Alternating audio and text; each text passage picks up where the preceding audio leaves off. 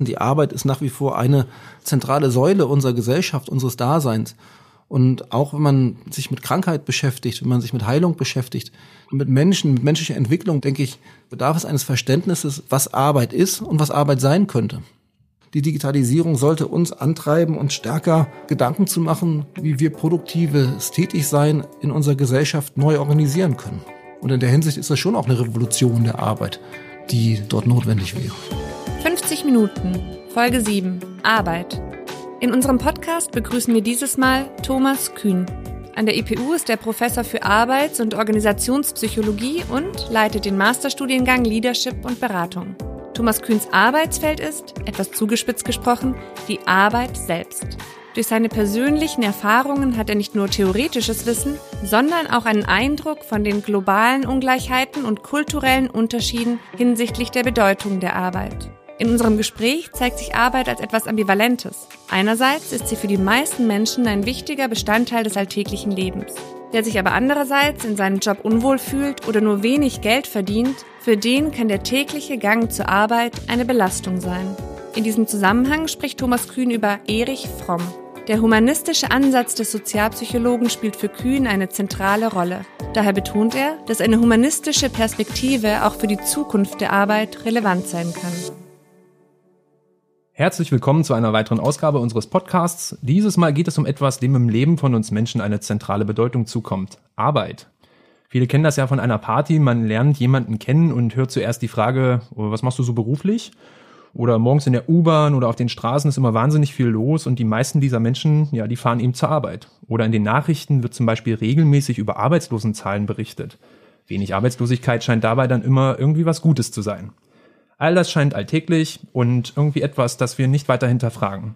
Darum wollen wir genau das heute mal versuchen. Wir sprechen dazu mit Thomas Kühn. Unsere Einstiegsfrage an Sie, Herr Kühn, wieso ist es denn eigentlich für uns alle so wichtig, dass wir arbeiten gehen?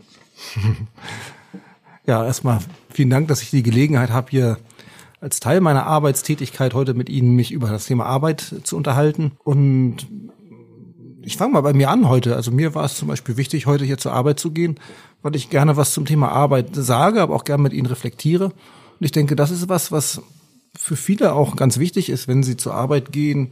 Also ich treffe Sie jetzt zum Beispiel, meine Kollegen, und freue mich, Sie wiederzusehen und habe auch dadurch, dass ich zur Arbeit gehe, die Gelegenheit, mit Ihnen zu sprechen. Das heißt, Arbeit ist äh, zunächst einmal auch ein ganz wichtiger Raum der Begegnung, des Kontaktes, ähm, des sich kennenlernt. Und dann habe ich ja auch was zu sagen, hoffe ich. Und diejenigen, die das hören, sind vielleicht auch interessiert daran. Das heißt, ich habe Leute, die mir zuhören, ich habe Leute, ähm, mit denen ich in Kontakt treten kann, die sich für mich interessieren. Und das ist, denke ich, auch idealerweise mit der Arbeit natürlich verbunden. Das heißt, ich habe einen Raum mit anderen gemeinsam etwas zu gestalten, etwas voranzubringen, was ich alleine so nicht schaffen würde. Mhm. Das sind sozusagen erstmal so zwei Einstiegspunkte. Ich kann das gleich nochmal ein bisschen vertiefen. Es gibt da natürlich auch verschiedene psychologische Ansätze dazu, die sich damit beschäftigen.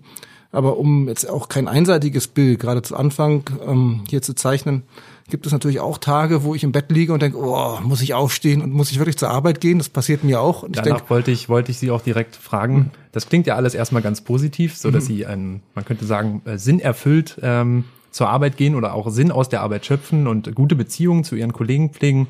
Aber das ist wahrscheinlich nur ein Teil des Bildes. Und Sie deuten es schon an, dass es da auch noch eine andere Dimension gibt. Ja, genau. Und ich meine, ich habe jetzt von mir gesprochen. Es wäre natürlich auch eine Gefahr, jetzt einfach nur meine Erfahrungen der Arbeit zu verallgemeinern und sozusagen nur in mich reinzugucken.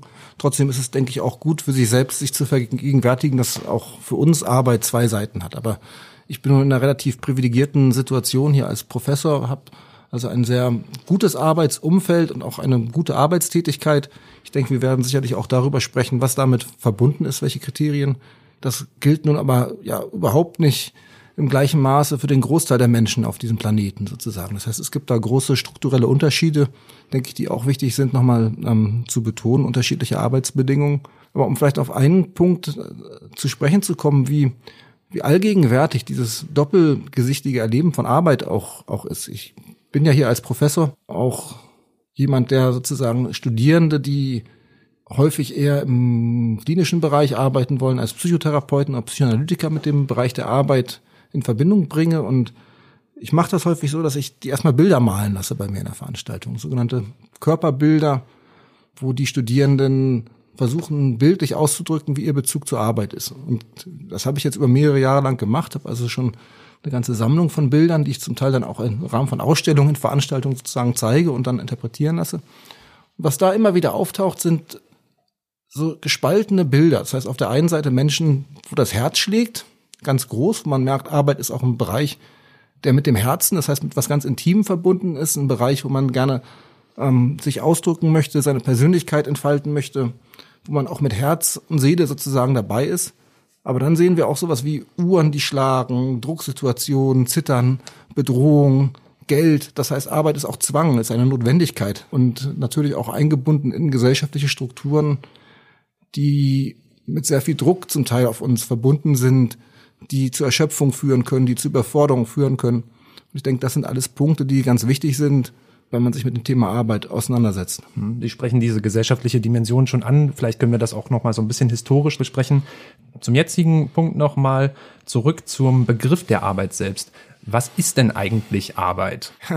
Das ist auch eine gute Frage, weil auch wenn Sie das Historische ansprechen, sich natürlich auch das Verständnis von dem, was Arbeit ist, gewandelt hat und das auch ein nicht unpolitischer Begriff ist und auch für das Verständnis der Gesellschaft ein wichtiger Begriff ist wenn wir von Arbeit sprechen, auch ich denke heute, ähm, haben wir die Erwerbsarbeit vor allem vor Augen. Das heißt aber zu sagen, dass etwas, dass es um etwas geht, was in einer Gesellschaft schon so strukturiert ist, dass es wertgeschätzt wird und honoriert wird durch formale Strukturen und auch durch, durch Geld zum Beispiel in, dem Fall, wenn es um Erwerb geht. Nun gibt es aber auch den Bereich der Care-Arbeit, die eher unsichtbar zum Beispiel ist. Also wenn, wenn ich zum Beispiel Ostern mit meinen Kindern unterwegs bin und meine Frau nicht dabei ist und ich mich um meine Kinder kümmere, ist das Arbeit, ist das Vergnügen? Das ist natürlich für mich, wenn es sozusagen isoliert ist und erstmal nur auf Feiertage begrenzt ist, ist es Vergnügen. Aber was ist es, wenn Menschen dauerhaft sich sozusagen um Familienangehörige kümmern, wenn sie den Haushalt führen? Und das wird häufig ja nicht in den Begriff der Arbeit aufgenommen. Es ist nun zum Glück in den letzten Jahrzehnten zu einer Debatte gekommen, auch den Begriff der Arbeit zu erweitern und auch zu versuchen, derartige Arbeitstätigkeiten mit einzubeziehen, wenn es um, um bestimmte, sag ich mal, gesellschaftliche Wertschätzung von Gruppen geht und auch wenn es darum geht, das Geschlechterverhältnis zum Beispiel zu bestimmen.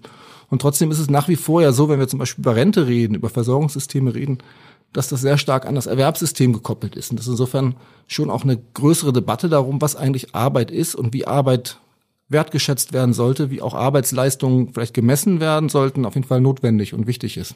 Mhm. Das bedeutet, dass äh, zu bestimmten historischen Situationen die Arbeit selbst, je nach Ausgestaltung, auch einen exklusiven Effekt hat, dass bestimmte Formen der Arbeit stigmatisiert werden, andere hingegen honoriert werden, nicht nur materiell, sondern auch in Form von ähm, positiven Zuschreibungen, dass man sich gerne rühmt, damit eine bestimmte Arbeit auszuführen.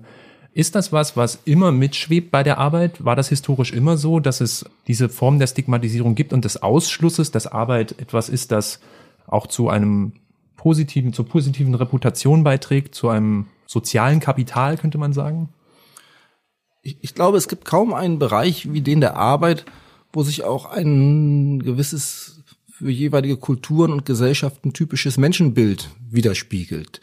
Nehmen wir zum Beispiel den Taylorismus, der Anfang der 50er Jahre zum Beispiel hier noch sehr verbreitet war, wo sehr stark unterschieden wurde zwischen Kopfarbeit und ausführender Tätigkeit, wo sozusagen versucht wurde, eine Teilung zu unternehmen in, in die Menschen, die führen, die bestimmen, die sagen, wo es lang geht und quasi ausrechnen, welche kleinen Blöcke isolierten Tätigkeiten notwendig sind und dann sozusagen das Leitbild oder das Ideal von Maschinen, zum Beispiel von Fließbändern sozusagen. Also in kleine isolierte ähm, Teile aufgestückelte Arbeitsprozesse, wo es nicht mehr darum geht, dass der Mensch sich in der Arbeit entfaltet, sondern möglichst effizient drei, vier Handgriffe lernt, die er dann möglichst schnell ausführt. Dieses Bild haben wir heute ja zum Beispiel nicht. Es drückt sich aber auch ein anderes Bild von Gleichheit aus, was wir heute haben, von sozusagen an Menschlichkeit orientierter Arbeit. Wobei jetzt dann die große Frage ist, was ist das Wir? Ich spreche jetzt vom Wir sozusagen hier, wir in Berlin zum Beispiel. Also Stichwort der Exklusivität dann wieder. Genau, mhm. und nicht der Ausgrenzung von Arbeitsleistungen in, in Ländern, die wir hier nicht mit unserem Auge äh, mehr sehen können, sondern wo wir nur drüber lesen, sozusagen, die mhm. bewusst sozusagen im Prozess auch, auch ausgeliefert sind. Also was ich damit sage, es ist unheimlich interessant, sich mit dem Thema Arbeit auseinanderzusetzen, weil da eben auch Verhältnisse zwischen Menschen abgebildet werden, wie wir sie uns vorstellen. Geschlechterverhältnisse, die zum Beispiel vor ein paar Jahrzehnten so in der Hinsicht nicht hinterfragt wurden, wo es ein Verdienst der Frauenbewegung und feministischer Kräfte ist, uns das ins Bewusstsein zu rücken, zum Beispiel, was eigentlich sich hinter diesem Begriff von Erwerbsarbeit auch, auch verbirgt. Und auch wenn man sich zum Beispiel anguckt, wie bestimmte Berufsprofile geschnitten sind und wie nach wie vor es ja große Einkommensunterschiede gibt, zum Beispiel bezüglich pflegender Berufe, was traditionell eher mit so traditionellen Bildern von Weiblichkeit verknüpft ist und Ingenieurstätigkeiten zum Beispiel, spiegelt sich da natürlich auch eine implizite unterscheidende und Ungleichheit schaffende Wertschätzung bezüglich verschiedener Menschen und verschiedener Menschengruppen wieder. Mhm. Wir sind quasi schon mittendrin bei den historischen Aspekten des Begriffs der Arbeit. Heute unterscheidet sich die Arbeit ja zumindest, wenn wir das jetzt mal das Bild von Berlin nehmen, doch ziemlich von dem äh, unserer Eltern, Großelterngenerationen. Persönlich weiß ich das zum Beispiel, dass meine Großeltern noch äh, als Landwirte tätig waren. Heute bin ich äh, im Bereich der Wissens- und Kreativökonomie tätig, wie das manche Soziologen bezeichnen. Wie konnte es denn dazu kommen? Ich glaube, man muss unterscheiden zwischen dem, was eigentlich auch konstant bleibt bei, bei Arbeit und Arbeitstätigkeit und dem, wie sich tatsächlich das Bild von Arbeit und Erwerbsarbeit unterschieden hat. Wenn ich mal mit dem Unterscheiden anfange, gab es ja in den 80er Jahren eine große Bewegung der Humanisierung der Arbeitswelt, die dann eingemündet ist in Bewegung jetzt zur guten Arbeit, die verbunden war ja auch mit starken Gewerkschaften, starken gewerkschaftlichen Engagement, die natürlich auch dazu geführt hat, wenn ich jetzt sozusagen mal unsere Umgebung nehme, dass sich regulatorische ähm, Strukturen der Arbeit äh, verändert haben und das ist die, die eine Seite. Und die andere Seite ist, wenn man jetzt sich mit soziologischen und, und, und wirtschaftlichen Veränderungen beschäftigt, werden die unter dem unter verschiedenen Schlagwörtern behandelt, sowas wie Digitalisierung, Globalisierung, Beschleunigung, die auch dazu führen, dass sozusagen Dienstleistungstätigkeiten an Bedeutung gewonnen haben gegenüber industrieller Arbeit insgesamt, dass es zu schnelleren Zyklen kommt, wo sozusagen nicht mehr genau das gemacht wird, was Generation gemacht wird, sondern neue Anforderungen kommen, wenn man gerade mal den technischen Wandel, technologischen Wandel sich hm. betrachtet. Damit sind natürlich auch andere Anforderungen an, an Arbeitskräfte und Arbeitstätigkeit verbunden. Was also sehr stark dann an Bedeutung gewonnen hat, ist so die Fähigkeit zu Selbstorganisation, Schlüsselqualifikationen, die damit verbunden sind und auch eine Flexibilität von Menschen, sich, sich anzupassen. Und das hat natürlich auch Bedeutung für so Fragen, wenn es um Thema geht, wie verändert sich Führung, wie verändern sich Strukturen von, von Organisationen. Also es gibt da verschiedene, verschiedene Aspekte, die ich da anführen könnte. Ein Punkt zum Beispiel ist, ist der der Entgrenzung von Arbeit und, und, und Familienleben in der Hinsicht, die zunehmend deutlich wird. Wenn ich erneut ein Beispiel von mir nehmen kann, also ich habe, ja, wie Sie wahrscheinlich auch und alle anderen auch ein Smartphone, wo sozusagen automatisch die E-Mails kommen, so. Und es kann durchaus sein, dass ich dann im Urlaub bin und eigentlich nur mein Handy rausnehme, um die schöne Landschaft, durch die ich gerade fahre, zu fotografieren. Aber dann trotzdem meine Mail irgendwie checke, weil das gleich daneben ist, der Button, und dann sehe, dass ich wieder vergessen habe, irgendwie eine Hausarbeit von Studierenden rechtzeitig zu bewerten oder noch jemand unbedingt ein Abschlussgutachten braucht, weil er eine Frist hat, mhm. um sich zu bewerben. Wo ich natürlich dann sofort aus der Urlaubsstimmung rauskomme und man kann sagen, es ist gut, dass ich die Mail lese, weil dann schaffe ich es vielleicht doch am Abend, das Gutachten noch zu schreiben und auch dafür zu sorgen, dass sozusagen die Frist für den Studierenden rechtzeitig erfüllt werden kann. Aber das ist so ganz typisch sozusagen, dass es keine klare Grenze mehr zwischen Beruf und, und Freizeit oder Privatleben gibt, mhm. was natürlich auch zu neuen ähm, Anforderungsstrukturen führt. Gerade mhm. wenn man sich mal zum Beispiel jetzt anguckt, freiberufliche Tätige zum Beispiel, wo dann um Aufträge vielleicht auch konkurriert wird, wenn sich da jemand meldet, ist der, der am schnellsten antwortet, natürlich im, im Plus sozusagen, im, hat die besseren Chancen, den Auftrag zu bekommen. Das heißt, es gibt zunehmend auch so normative Anforderungen, immer erreichbar zu sein. Und das führt natürlich auf der einen Seite zu mehr Flexibilität, was sozusagen den, den Arbeitsort auch betrifft, aber auch zu einer erhöhten Belastung, was auch kritisch sein kann. Wieder kommen hier im Grunde zwei Seiten der Arbeit ähm, zur Geltung. Also es ist irgendwie immer doppelgesichtig, ambivalent, wie auch immer man das nennen möchte. Mhm, genau, wobei ich auch denke, man muss aufpassen. Also ich, es ist wichtig, sich dieser Doppelgesichtigkeit bewusst zu sein und auch der Ambivalenz, die mit Arbeit verbunden ist, die darf aber nicht zu so einer Gleichmacherei führen, dass man nachher sagt, ja, Arbeit ist eh doppelgesichtig sozusagen, man kann gar nicht mehr unterscheiden zwischen guter und schlechter Arbeit, mhm. weil eh immer beide Seiten dabei sind. Es darf also nicht zu so einer Wischiwaschi und sozusagen, man muss jetzt nur Gutes und Schlechtes balancieren, ähm, Kultur führen, die ungemein ungenau wäre und ungerecht wäre und auch dazu führen würde, dass man große Ungerechtigkeiten, die in unserem System ja auch drin sind, unsichtbar machen würde. Die denke ich auch im Begriff der Arbeit. Wir haben jetzt sozusagen Arbeit im Verhältnis zu Care-Arbeit angesprochen und Arbeit erstmal als was ungemein in der Hinsicht Wichtiges, Positives, als einen wichtigen Raum der Entfaltung ähm, gesehen. Ich möchte Ihnen aber mal ein anderes Beispiel noch mal kurz erzählen. Und zwar ähm, wieder mal auf Berlin bezogen. Ich, ich habe ja einen kleinen Sohn, den ich hier zur Schule bringe und habe relativ lange Anfahrtswege, wie das in Berlin auch typisch ist, obwohl das geht noch im Vergleich. Aber habe dann gesehen, dass neben der Schule so ein Schild stand for sale von, von einer Wohnung. Also ich dachte, das wäre eine Wohnung, habe dann beim Makler mal nur aus Interesse geguckt, habe die Wohnung aber nicht gefunden. Nur durch Zufall dann auf die teuerste Anzeige da bei dem Makler ge ge geschaut und habe dann gesehen, oh, es wird nicht die Wohnung verkauft, sondern das ganze Haus, was dann als Bremer Stadthaus Villa irgendwie bezeichnet wurde, obwohl es eigentlich ein relativ, ja, ich würde mal sagen, nicht besonders auffallendes Haus war. Kaufpreis viereinhalb Millionen Maklerprovision 7,5 Prozent. So, ich will jetzt nicht behaupten, dass der Makler da keine Arbeit hat, aber wenn man sich nur mal ausrechnet, was der Makler sozusagen an Einnahmen hat dafür, dass er ein Haus verkauft. Ich bin jetzt in den Kreisen nicht geschult und weiß nicht, was die Gewohnheiten sind, die sozusagen zu so einem Hauskauf führen. Ich selbst bin raus aus dem Spiel. Ich habe dank meiner Arbeitstätigkeit keine viereinhalb Millionen, die ich da anlegen kann. Könnte ich noch nicht finanzieren.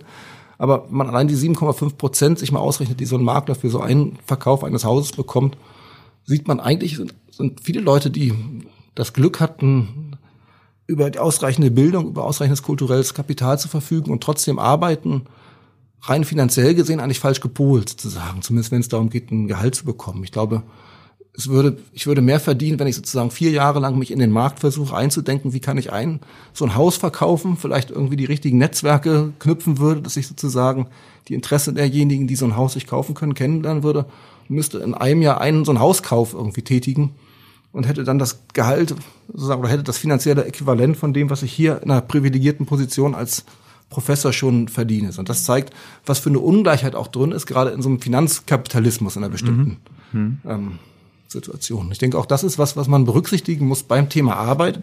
Was übrigens jetzt nicht, das, das klingt jetzt vielleicht, das ist hier so ein linker Fromm-Schüler, der, der mal vom Leder ziehen will. Ich bin Handelsblatt-Abonnent und habe dort gelesen, dass gerade vor ein paar Tagen der CEO von BlackRock, also einem der führenden Finanzinvestoren, gesagt hat, der Kapitalismus ist zu weit gegangen und wir als Unternehmer müssen uns loslösen von rein auf kurzfristigen Profit ausgerichteten Überlegungen und müssen Verantwortung übernehmen für Gesellschaft und müssen auch Maßzahlen entwickeln, wie sozusagen Organisationen Purpose messen können. Und das, denke ich, ist ein ganz wichtiger Punkt, sich über solche Fragen der Gerechtigkeit auch, auch Gedanken zu machen. Ich will dem Makler, um das nochmal abzuschließen, auch gar nicht seine Existenzberechtigung nehmen und finde so das System auch von Märkten mit Provision ja nicht per se etwas, was sozusagen ähm, sofort per, per Revolution abgeschafft werden müsste, aber es ist zumindest etwas, was hinsichtlich von Gerechtigkeitsfragen zu hinterfragen ist. Genau, auf die Gerechtigkeitsfrage wollte ich mit Ihnen auch gerne noch zu einem späteren Zeitpunkt zu sprechen kommen. Vielleicht können wir das dann auch nochmal anreißen, weil ähm, mit der Arbeit, Sie reden, sprechen das ja auch schon an unter dem Stichwort Finanzkapitalismus, das Ganze findet ja in einer bestimmten gesellschaftlichen Rahmung statt, ähm, die bestimmte Zwecke setzt, denen wir uns als Individuen unterordnen. Und das muss ja nicht naturgegeben so sein, wie es jetzt ist, sondern steht ja vermutlich auch in historischen Wandlungsprozessen. Wie gesagt, darauf können wir gerne später auch nochmal zu sprechen kommen. Ich würde gerne nochmal einen Schritt zurück tun und eine Frage aufgreifen, die ich von Freunden von mir gehört habe, im Zusammenhang mit der Arbeit, die sich fragen, auch vor dem Hintergrund dessen, was sie ausgeführt haben, dass sich die Arbeit doch sehr verändert hat, dass der Dienstleistungsbereich deutlich wichtiger geworden ist, zumindest in Berlin und darüber hinaus, können wir mal sagen, vielleicht in der westlichen Welt im Allgemeinen. Müssen wir denn überhaupt noch so viel arbeiten? Weil es gab doch eigentlich auch mal ein Versprechen, dass wenn bestimmte produktive Ergebnisse erzielt werden, wir diesen Wohlstand verteilen und dann vielleicht nur noch von einer regulären 20-Stunden-Woche reden müssen und nicht mehr von einer 40-Stunden-Woche, wie sie immer noch der Normalfall für die meisten Menschen ist. Um die Frage zu beantworten, würde ich gerne noch mal einen Schritt zurücktreten und reflektieren, was eigentlich Arbeit für uns bedeutet. Allein die Frage, müssen wir eigentlich noch arbeiten, impliziert ja in gewisser Hinsicht einen Arbeitsbegriff, der die Arbeit als Mühsal und Last bezeichnet. Denn die Frage ist, wenn wir nicht mehr arbeiten, was machen wir denn dann? Und ich denke, das ist eine ganz wichtige Tätigkeit, gerade um auch gute und schlechte Arbeit voneinander zu unterscheiden. Ich denke natürlich, das ist auch was, was zum Beispiel Erich Fromm, dem ich hier als Professor ja sehr verbunden bin, in seinen Werken immer betont, hat der Wandel, technologische Wandel, ein unglaubliches Potenzial, auch uns freizusetzen von Arbeit als Mühsal, von Arbeit als etwas, was uns in unserer menschlichen Entwicklung nicht, nicht fördert.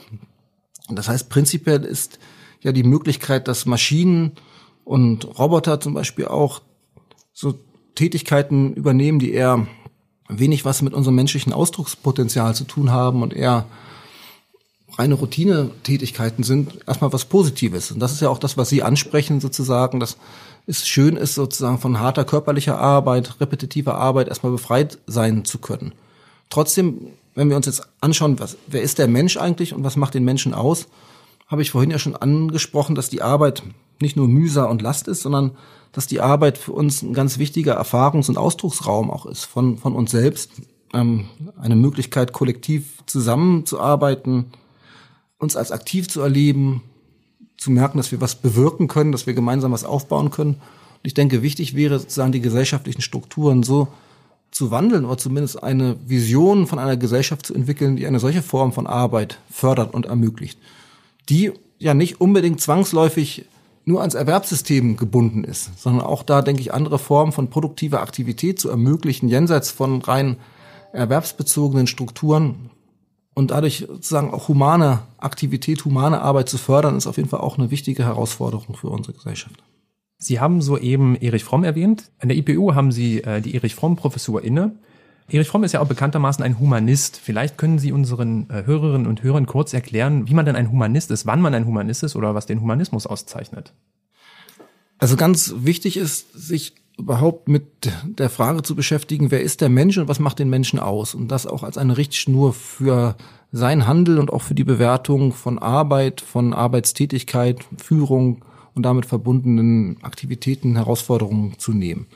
Wenn wir uns mal anschauen, was auch in der Soziologie zur Arbeit diskutiert wird, ist, dass es ja zunehmend dazu kommt, dass der Mensch sich selbst instrumentalisiert und sich selbst sozusagen wie eine Maschine zum Teil auch, auch betrachtet, wie ein, ein, ein Rad in, im System sozusagen und nicht mehr vom menschlichen Ausdruckspotenzial ausgeht. Und das, das ist ein Punkt, wo Humanismus ansetzt, wo humanistische Psychologie ansetzt und wo sich auch Erich Fromm sehr stark mit beschäftigt hat, was macht eigentlich die menschliche Existenz aus? Und wenn man sich das anschaut, ist der Mensch jemand, der nicht auf seine Instinkte zurückgreifen kann, der sondern seit Menschheitsgedenken notwendigerweise mit anderen Menschen sich zusammentun musste, um die soziale Welt zu gestalten, um zu überleben, um überhaupt das, wo wir jetzt leben, sozusagen die Zivilisation aufzubauen. In gewissem Sinne auch arbeiten musste. Genau.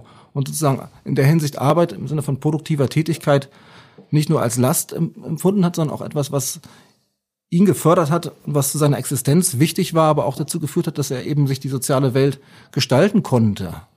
Und ich meine, ich sitze hier, hier gibt's ein Mikrofon, Tisch und sowas, das ist ja nicht vom Himmel gefallen, sondern das ist alles Ergebnis menschlicher Aktivität und von, von Arbeitsleistung, die dann über Generationen hinweg ähm, fortgesetzt wurde.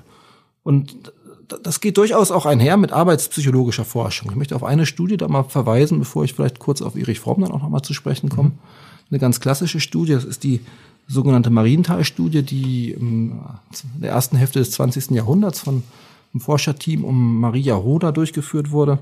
In einer in einem Dorf, Marienthal, wo plötzlich aufgrund eines Strukturwandels über die Hälfte des Dorfes arbeitslos oder erwerbslos geworden ist und die mit verschiedenen Methoden dann diese Dorfbewohner verfolgt haben und geguckt haben, wie entwickelt sich das eigentlich psychisch bei denen? Was macht Arbeitslosigkeit mit denen? Welche Folgen sind da zu beobachten? Und sie hat da auch Schlussfolgerungen ziehen können über die Bedeutung von Arbeit und hat fünf sogenannte Erlebniskategorien damals herausgearbeitet, wo sie gesagt hat, das sind Kategorien, die die Arbeitstätigkeit prägen. Das ist zum einen, dass über Arbeit eine gewisse Zeitstruktur vermittelt wird. Kann man sagen, das ist heute vielleicht ein bisschen weniger starr und rigide als vor einigen Jahrzehnten. Und trotzdem, auch wenn ich einem künstlerischen Beruf nachgehe, kann ich nicht selbst entscheiden, dass es keine Rush Hour mehr gibt und sowas. Oder dass sozusagen die, die Tagesschau nicht um 20 Uhr in ihrer Hauptfassung ausgestrahlt wird, sondern zu anderen Punkten. Also da gibt es eine gewisse Flexibilität, aber die Zeitstruktur von Gesellschaften ist nach wie vor auch um Arbeit zentriert. Arbeit ist ein zentraler Ort, um unseren so sozialen Horizont auszubauen, um mit äh, Menschen in Kontakt zu kommen. Das habe ich schon erzählt. Auch kollektiv zusammenzuarbeiten. Das heißt, kollektiv etwas aufzubauen, zu bewirken. Es ist ein zentraler Raum für Aktivität und letztendlich auch etwas, was unseren Status und unsere Identität mitbestimmt, wer wir eigentlich sind, ne? was uns ausmacht. Und das sind alles Punkte, die man auf jeden Fall mit berücksichtigen muss, auch aus einer humanistischen Perspektive, dort das als Richtschnur nehmen, um Menschen Möglichkeiten zu schaffen, da positive Bezüge ähm, aufzubauen. Hm. Wenn ich da dazwischen fragen darf. Erich Fromm ist ja bekannt für seine Freud-Rezeption, aber auch seine äh, Rezeption von Karl Marx. Und da geht es ja viel auch um den Begriff der entfremdeten Arbeit oder der, der Entfremdung selbst.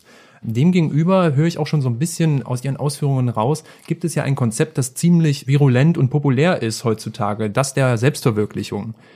Gibt es so etwas wie Selbstverwirklichung tatsächlich oder ist das vielleicht ein kleiner ideologischer Trick, wie wir dem herrschenden Wirtschaftssystem auf den Leim gehen und uns quasi zur Selbstausbeutung zwingen? Ich, ich würde die Antwort gerne anfangen mit einem Zitat von Erich Fromm. Darf gerne, ich das mal kurz bitte. hier vorlesen?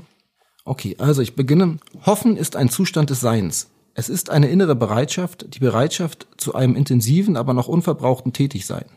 Unsere Vorstellung von Aktivität beruht auf einer der verbreitetsten Illusionen in unserer modernen Industriegesellschaft. Unsere gesamte Kultur ist auf Aktivität geschaltet auf Aktivität im Sinne von geschäftig sein, im Sinne der Geschäftigkeit, die man braucht, um Geschäfte zu machen. Tatsächlich sind die meisten Menschen so aktiv, dass sie es nicht ertragen können, untätig zu sein. Wovor sie sich fürchten, ist der Augenblick, wo sie wirklich nichts zu tun haben. Das Schlimme dabei ist nur, dass die meisten, die sich für sehr aktiv halten, nicht merken, dass sie trotz ihrer Geschäftigkeit außerordentlich untätig sind. Sie brauchen ständig einen Anstoß von außen. Immerzu sind sie am Laufen, nie stehen sie still. Dabei halten sie sich für ungeheuer aktiv, während sie von dem Zwang getrieben werden, etwas zu tun, um der Angst zu entgehen, die sie erfassen würde, wenn sie mit sich selbst konfrontiert wären. Das ist ein Zitat aus dem Buch Die Revolution der Hoffnung von Erich Fromm.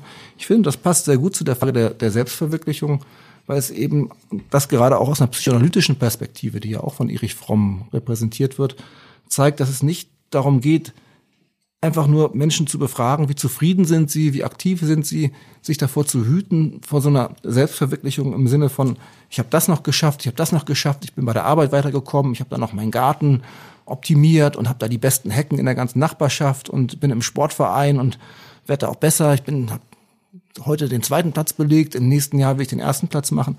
Also es geht nicht darum, sozusagen ein, ein möglichst erfolgreiches Selbst aufzubauen oder sich auf allen Facetten dieses Lebens als erfolgreich und wirksam zu präsentieren, sondern es geht schon auch um die Auseinandersetzung mit sich und auch die Fähigkeit, die Sensibilität, auch mal die Ambivalenzen, die wir gesprochen haben, die Doppelgesichtigkeit der Arbeit auch spüren zu können, auch mal Phasen der Trauer spüren zu können, auch mal Phasen der Lustlosigkeit spüren zu können und in sich reinzuhorchen, was bedeutet das eigentlich für mich?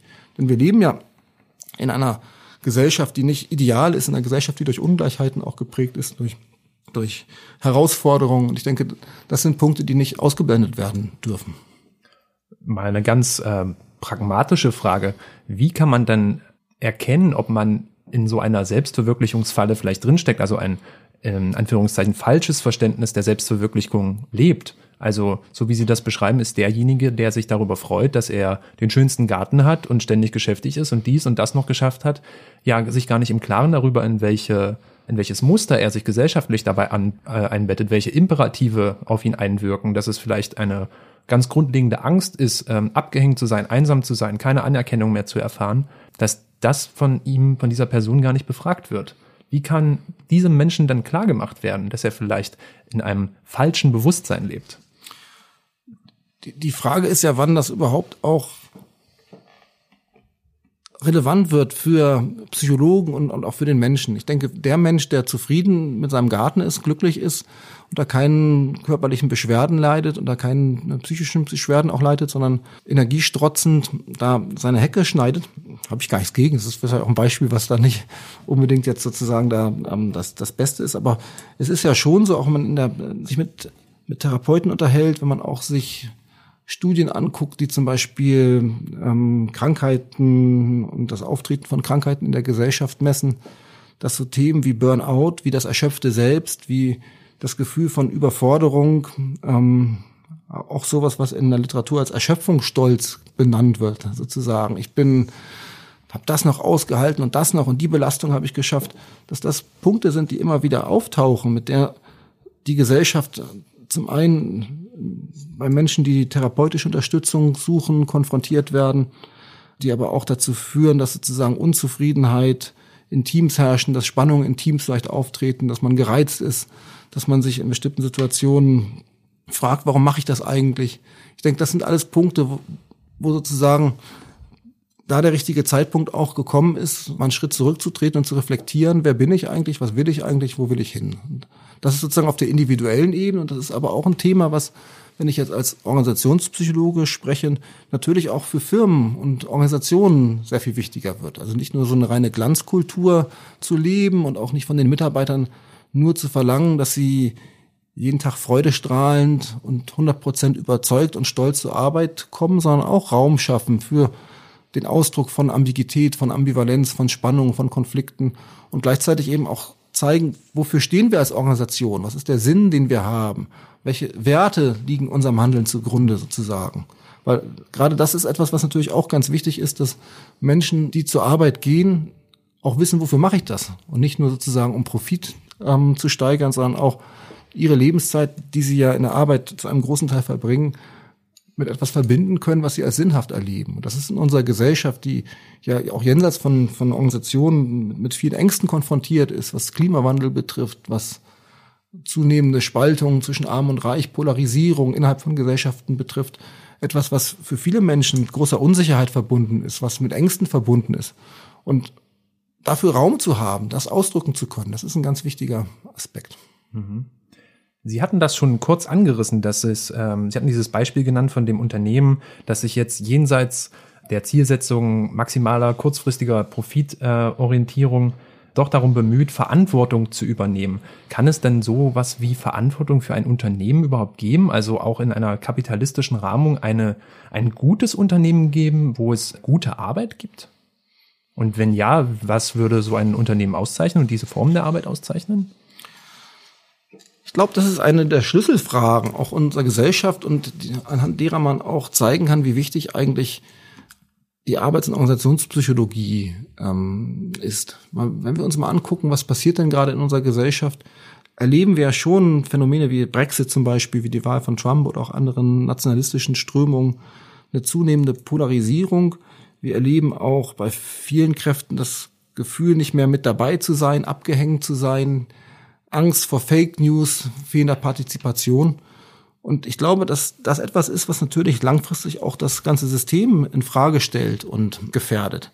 Und das ist auch was, was zum Beispiel angesprochen wird von dem von mir eben zitierten CEO von, von BlackRock zum Beispiel. Und ich glaube, dass man sich bewusst machen muss, dass Märkte eben auch sittlich geformt sind und sittlich gerahmt sind. Und dass auch der, die Form des Zusammenlebens und auch des Handelns und Wirtschafts, das, was wir momentan haben, nicht losgelöst ist von, von Werten.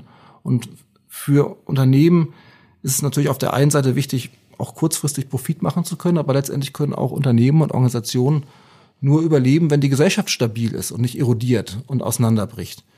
Und dafür ist es sehr wichtig für Organisationen, auch sich bewusst zu machen, wofür stehen wir eigentlich? Wie tragen wir auch Verantwortung für die Gesellschaft und, und für das System? Wenn man da jetzt natürlich gerade auch von Erich Fromm kommt, der ja, wie Sie selbst sagen, eben auch eine sehr sozialkritische Perspektive hat, ist das vielleicht auch was, was nicht nur aus Unternehmen selbst kommen kann und muss, sondern was auch gesellschaftlich und durch Politik gerahmt und geformt werden muss und dadurch entsprechende Strukturen. Aber es ist auch interessant, sich da nicht einseitig sozusagen auf so eine Position einzuschießen, zu sagen, Unternehmen sind per se schlecht und deshalb zu verurteilen, sondern ich denke, es gibt große Ansätze auch innerhalb von Organisationen und Unternehmen, da sich dem Thema gesellschaftlichen Wandel auch zu stellen. Es gibt auch, wenn man auf einer globalen Ebene sich das anguckt, natürlich zunehmende Anforderungen an Compliance, die auch sozusagen in, in Indikatoren und Messsystemen widerspiegeln. Es gibt ähm, Bewegungen auf UN-Seite wie den Global Compact oder Sustainable Development Goals, die, denke ich, auch wichtig werden.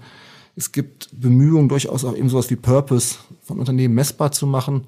Und letztendlich ist ja die Professur, die ich innehabe, auch gefördert durch die Karl-Schlecht-Stiftung, die sich gute Führung auf die Fahnen geschrieben hat und gerade dem Thema Bedeutung von Werten für Führung sehr stark nachgeht. Und ich denke, das ist ein Punkt, der, der ganz wichtig ist, ähm, auch zu thematisieren. Wobei man da aufpassen muss, natürlich zwischen sozusagen Unterscheidung treffen zu können zwischen Firmen, die sich das nur auf das Revers stecken und sagen, na, wir sind humanistisch, wir führen gut, aber das nicht als, als Maßstab ihres Handelns tatsächlich nehmen. Das sogenannte Greenwashing. Genau. Und, und zwischen Organisationen, die tatsächlich auch als Innovatoren ähm, angesehen werden können in dem Bereich. Also Sie sehen hier die Möglichkeit, dass Unternehmen tatsächlich Akteure sein können, die zu allgemeinen gesellschaftlich erstrebenswerten Zielen beitragen können und das auch Hand in Hand mit Politik tun können. Weil es gibt beispielsweise, Sie hatten den UN Global Compact erwähnt, auch Kritik etwa an solchen Maßnahmen, dass hier politische Aufgaben delegiert werden an Unternehmen, dass es doch eigentlich Aufgabe der Politik wäre, für Verteilungsverhältnisse zu sorgen und für eine Arbeitskultur, die nachhaltig ist. Also Nachhaltigkeit ist in dem Zusammenhang ja ein ganz großer Begriff, wenngleich man dem wahrscheinlich auch mal eine ganze Folge widmen könnte. Ja, ich, ich, ich möchte jetzt hier auch kein einseitiges Bild zeichnen ähm, im Sinne von so einem Happy End Märchen, was was jetzt sozusagen dazu führt und zu sagen, ah, wir sind alle schon auf dem richtigen Weg und brauchen noch ein paar Jahre warten und dann werden die Unternehmen das schon richten. Ich denke, gerade Erich Fromm hat sich da auch hervorgetan als jemand, der sehr kritisch auch Tendenzen gegenüber eingestellt waren, die mit kapitalistischen Strömungen und mit sozusagen der zunehmenden Zentralisierung von Kapital auf bestimmten Seiten auch verbunden sind, sodass ich auf jeden Fall auch die Bedeutung von politischer Rahmung nochmal unterstreichen möchte. Ich denke, das ist ganz wichtig, dass es auch äh, da starke Institutionen gibt, dass es da sozusagen Kooperationen gibt, die zu klaren Rahmenbedingungen und Rahmungen führen.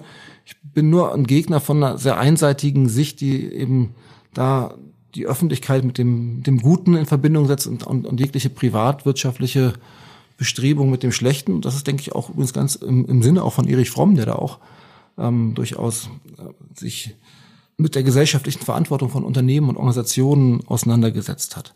Und ich denke, es, es, es ich bin ja auch Arbeits- und Organisationspsychologe und es, ist sehr wichtig, da gerade die Bestrebungen, auch Unternehmen, die sich mit Werten, mit Verantwortung auseinandersetzen, nicht unsichtbar zu machen, sondern die auch in die Debatte zu überführen und damit verbundene Diskussionen zu verfolgen. Das denke ich ist ein, ein Punkt. Ich bin jetzt auch nicht derjenige, ich bin, ja habe keine Glaskugel, ich kann nicht sagen, wie das sozusagen ausgeht, der, der ganze Punkt. Aber wenn wir zum Beispiel meine Professur hernehmen, ich bin ja an einer, an einer privaten Uni, die, die IPU ist eine private Universität. Ich denke, das zeigt sehr deutlich, dass es eben auch aufgrund von bestimmten Organisationen, Unternehmen dazu kommen kann, dass ganz wichtige Anstöße gegeben werden. Denn die, die IPU ist ja gegründet worden, auch auf privater Initiative heraus Wegweisend dafür war Frau Rode-Daxer als eine ganz hervorragende Persönlichkeit, die in der Psychoanalyse sehr profiliert war, auch lange die Psychoanalyseprofessur in Frankfurt innehatte, die aber auch mit Gesellschafterin einer großen Spedition ist und das Kapital äh, überführen konnte, was damit verbunden wurde, in die Stiftung zur Förderung universitärer Psychoanalyse. Ich werde es nicht zu lange aufhören, aber es ist sozusagen die IPU als eine kritische Instanz, die sich kritisch mit Gesellschaft auseinandersetzt und da wichtige Anstöße schafft, denke ich, wäre ohne diese private Initiative nicht möglich gewesen. Meine Professur ist eine Stiftungsprofessur von einem Menschen, Kai Schlecht, der eben sehr erfolgreich im Business war und ähm, die Betonpumpe mit erfunden hat, sozusagen da in, in den Dimensionen, die es jetzt gibt, ein führendes Unternehmen aufgebaut hat und sein Kapital überführt hat in, in eine Stiftung. Jetzt ist es natürlich schon auch ein Punkt, wo man sich fragen kann, wie viel Macht dürfen so private Organisationen haben? Aber auf der anderen Seite führt es eben auch zu etwas, was jenseits von so einer gleichgerichteten Bewegung in Universitäten zum Beispiel ist, die sich in der Psychologie sehr viel mehr an Naturwissenschaften orientieren, wo so kritische Überlegungen von Erich Fromm momentan wenig Platz hätten. Und es ist ja schon interessant, dass das durch private Initiative gefördert wird. Mhm. Ich war jetzt zum Beispiel, ich, will, ich hole vielleicht ein bisschen zu sehr aus, aber es war ganz interessant. Ich war letzte Woche an der an der, an der Zeppelin-Uni, auch einer privaten Uni in, in, in Süddeutschland, wo so Führungskräfte-Nachwuchs ausgebildet wird. Ähm, in, in sehr privilegierten Bedingungen auch und habe dort ein, ein Seminar gegeben zu humanistischer Führung angelehnt an Grundsätze von, von Erich Fromm und hatte da sehr kritische Studierende, die zum Beispiel da nicht von vornherein mit mir einer Meinung waren, als ich gesagt habe, Organisationen können auch einen wichtigen Antriebsfaktor in unserer Gesellschaft übernehmen, sondern da gab es auch kritische Positionen, die gesagt haben, nee, wir brauchen eine Revolution unseres Systems, um überhaupt da dafür zu sorgen, dass ähm, es da zu Veränderungen kommt. Mhm. Und ich glaube, dass der, der Begriff der Revolution, um das nochmal abzuschließen, durchaus ein, auch ein guter und wichtiger ist. Aber auch das macht Erich Fromm sehr stark deutlich. Es hat überhaupt keinen Zweck, da jetzt blind gegen irgendwelche Kräfte zu schießen oder auch gewaltsam irgendwie was gegen Leute vorzugehen, sondern die Revolution muss eigentlich über, über Ideen erfolgen, über verändertes Verständnis davon, was Menschlichkeit bedeutet, was menschliche Beziehungen bedeuten, wie wir als gesamte Menschheit uns mit den globalen Herausforderungen auseinandersetzen müssen. Und dafür sind Organisationen natürlich ganz wichtig und gefragt. Und das muss eine gesellschaftliche Debatte sein, die sowohl in Organisationen geführt wird, aber natürlich auch darüber hinaus in der Politik. Ich würde zum Abschluss unseres Gesprächs gern noch auf einen Aspekt zu sprechen kommen, den wir jetzt hier schon häufiger angerissen haben. Es geht um die Zukunft der Arbeit, auch das Stichwort der Digitalisierung. Sie hatten ja schon häufiger den Begriff auch der Ambiguitäts- und Ambivalenztoleranz eingebracht. Ähm, wenn man in der Öffentlichkeit die Debatte um die Digitalisierung verfolgt, so scheint das entweder immer himmelhoch jauchzend äh, begrüßt zu werden oder eben ähm, kritisch vernichtet zu werden.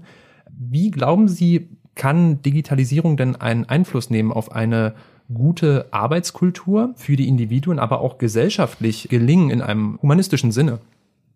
Ich glaube, dass tatsächlich an dem Begriff der Digitalisierung von Arbeit diese Ambiguität sehr gut deutlich gemacht werden kann. Zum einen und zum zweiten, dass auch hier die Gefahr besteht, wenn man jetzt zu sehr auf der Ambiguität rumreitet, dass es zu, wieder zu so einer Wischiwaschi-Kultur kommt und nach dem Motto, ja, es gab schon immer gute und schlechte Seiten. Das muss auf jeden Fall vermieden werden. Mhm.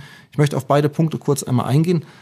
Zum ersten, ich habe zum Beispiel eine Mitarbeiterbefragung gerade durchgeführt bei einem ähm, Unternehmen in der Finanzdienstleistungsbranche, wo auch große Umwälzungen infolge von Digitalisierung ähm, kommen. Ich habe das auch veröffentlicht, will aber gar nicht jetzt da zu sehr im Detail drauf eingehen. Aber was deutlich wurde, dass auch innerhalb der Mitarbeiter Digitalisierung ein sehr doppelgesichtige Bild wiederum hatte. Auf der einen Seite war Digitalisierung in Form von einer latenten Bedrohung immer da. Das heißt, die Angst, ist unser Unternehmen langsamer als andere? Schaffen wir den Übergang sozusagen? Gibt es uns überhaupt noch in zehn Jahren oder wird das alles durch Fintechs, durch was weiß ich, Google und sonst was große ähm, Companies ähm, unser Geschäft weggenommen? Wird mein Arbeitsplatz wegrationalisiert? Ich glaube, das sind Fragen, die allgegenwärtig in verschiedenen Branchen, in verschiedenen Unternehmen momentan auch auf verschiedenen Ebenen zu finden sind. Aber es war auch eine große Hoffnung mit da verbunden, dass sozusagen bestimmte Prozesse effizienter gestaltet werden können, dass ähm, Arbeitsprozesse durch Technologien schneller ähm, bewältigt werden können, dass bestimmte routinisierte Tätigkeiten wegfallen und dadurch Freisetzung für eigentlich spannendere Aufgaben erfolgt. Und ich glaube, dass, dass dieser, sag ich mal, dieses Phänomen zwischen Hoffnung und latenter Bedrohung etwas ist, was ganz kennzeichnend ist für viele Betriebe, für viele Branchen. Wenn man jetzt aber sich anguckt, wie Digitalisierung diskutiert wird, ist das Ganze sehr IT-lastig. Es wird dann sozusagen auf, auf People Analytics verwiesen, auf, auf die sozusagen Systeme, die schneller bestimmte Prozesse ermöglichen sollen, die mehr Messbarkeit schaffen sollen, wo vielleicht auch Arbeitsplätze wegrationalisiert werden. Es gibt sogar die Thesen, dass Organisationen insgesamt an, an, an Bedeutung verlieren, weil sozusagen mehr und mehr isolierte Arbeitstätigkeiten eingekauft werden können von Leuten, die nicht unbedingt im Betrieb sitzen müssen, sondern woanders sitzen. Auch alles wichtige Punkte, wo man mehr Zeit bräuchte, um da drauf einzugehen. Ich glaube aber, dass, dass mit der Digitalisierung die Bedeutung von Arbeits- und Organisationspsychologie auch gewinnt, auch innerhalb von Unternehmen. Weil nämlich gerade diese Ambiguität zwischen Hoffnung und Bedrohung etwas ist, was ab, wo die Leute abgeholt werden müssen, wo es sehr viel Ängste gibt, Ängste abgeholt zu werden, aber auch große Hoffnungen, dass sozusagen auch ganze Branchen sich verändern, dass vielleicht Organisationen tatsächlich stärker mit Purpose arbeiten, mit Sinn arbeiten. Und das ist ein wichtiger Punkt, wo sich vielleicht auch Organisationen durch eine systematische Organisationsentwicklung, durch eine systematische Einbindung von solchen Mitarbeitern, durch eine ver verbesserte Gestaltung von Beziehungen innerhalb von Organisationen auch abheben können von anderen Organisationen und dadurch auch, wenn man es markttheoretisch denkt, Wettbewerbsvorteile erlangen. Und ist es denkbar, dass das dann letztlich nicht nur für die Berliner Blase, die viel zitierte, ein exklusives Vorrecht bleibt? Ist es möglich, da auch das Ganze global gerechter zu gestalten, dass die Digitalisierung vielleicht ein Vehikel sein könnte? Also da steckt ja so ein bisschen dieser Ansatz des Solutionismus drin, also dass die Technik uns alle Lösungen für alle Gesellschaftsfragen, ökologischen Fragen irgendwie liefern kann. Aber ist das dann überhaupt denkbar oder ist das ein Kurzschluss? Ich bin sehr skeptisch, dass das allein durch technischen Fortschritt zu erzielen ist, sondern ich glaube, auch nochmal dran anzuknüpfen, was ich vorher gesagt habe, es bedarf dafür einer großen und einer erneuerten gesellschaftlichen Debatte, was überhaupt Menschlichkeit bedeutet, was Zugehörigkeit bedeutet, sowohl zu Organisationen, aber auch natürlich in einem breiteren Rahmen, auch zu sowas, was Nation bedeutet oder auch was, was über Nationen hinausgehende Institutionen bedeutet.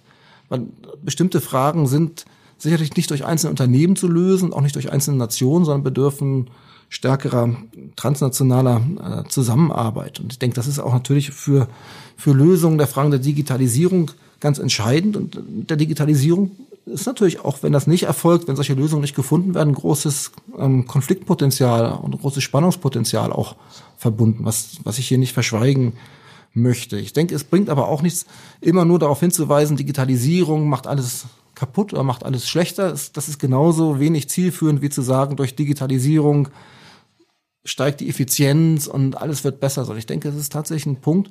Die Digitalisierung sollte uns antreiben und stärker Gedanken zu machen, wie wir produktives Tätigsein in unserer Gesellschaft neu organisieren können.